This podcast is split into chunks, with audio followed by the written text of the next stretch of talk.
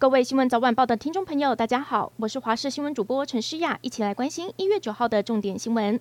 今天的两场选举，包括台中第二选区立委补选以及无党籍立委林昶佐的罢免案，都已经大势已定。其中林长佐一案最终以五万四千多张的同意票对上四万三千多张的不同意票，尽管同意多过不同意，但是因为未达门槛，所以罢免案没有通过。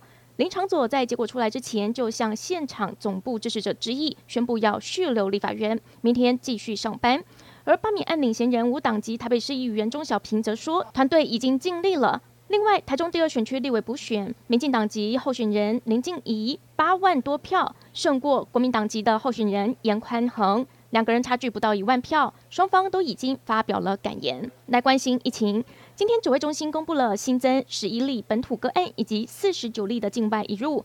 本土个案包括了两名机场的手推车工作人员，其中一名手推车人员，他担任居服员的妻子和照顾过的家庭，包括未满五岁的幼童都染疫。桃园机场扩大筛检部分，再增加了两名清洁人员赴验后确诊。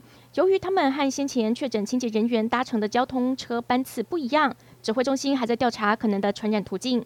另外，也新增了一名台北市防疫计程车司机染疫，由于 CT 值高，初步判定是旧案。桃园机场群聚案再扩大，今天新增了十一例的本土，其中有十例都在桃园。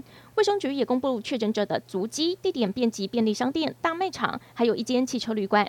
不过，让市府比较担心的是，今天公布的其中一名确诊者，案一七四七二是赵福元，他曾经在发病前接触过八个家庭。目前市府紧急狂列疫调，希望能迅速阻断社区传播链。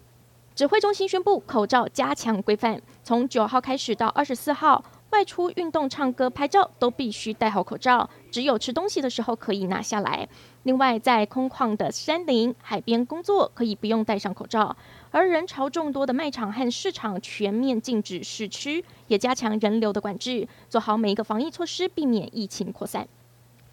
来关心天气，今天中午过后的天气和早上比起来起了风，温度也有一点下降。不过最冷的时候还没有到。星期二大陆冷气团南下，新竹以南到嘉义，夜间可能下探八度，而且会是湿凉的天气形态。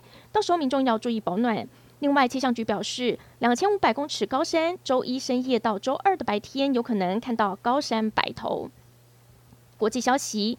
日本东京九号公布新增一千两百二十三人确诊，成为新疫情热点的冲绳则是一千五百三十三人。而为了防堵这一波疫情继续扩散，冲绳、山口和广岛三县九号开始进入防止蔓延等重点措施，要一直实施到月底。这也是日本睽违三个月再次启动了这一项防疫措施，也是岸田文雄上任日本首相后的第一次。巴西东南部在当地时间八号发生了一起惊悚的意外，一处瀑布岩壁的巨石掉落了，直接砸到了下方的观光船。事故地点周遭有不少的民众拍下了恐怖瞬间，一块岩壁突然松动掉落，掀起巨大水花。而瀑布旁边好几艘船根本来不及反应，直接被砸中了。当地消防单位表示，目前已经有七个人死亡，三十多人受伤，还有人下落不明。搜救工作也因为夜晚视线不佳，被迫暂时停止。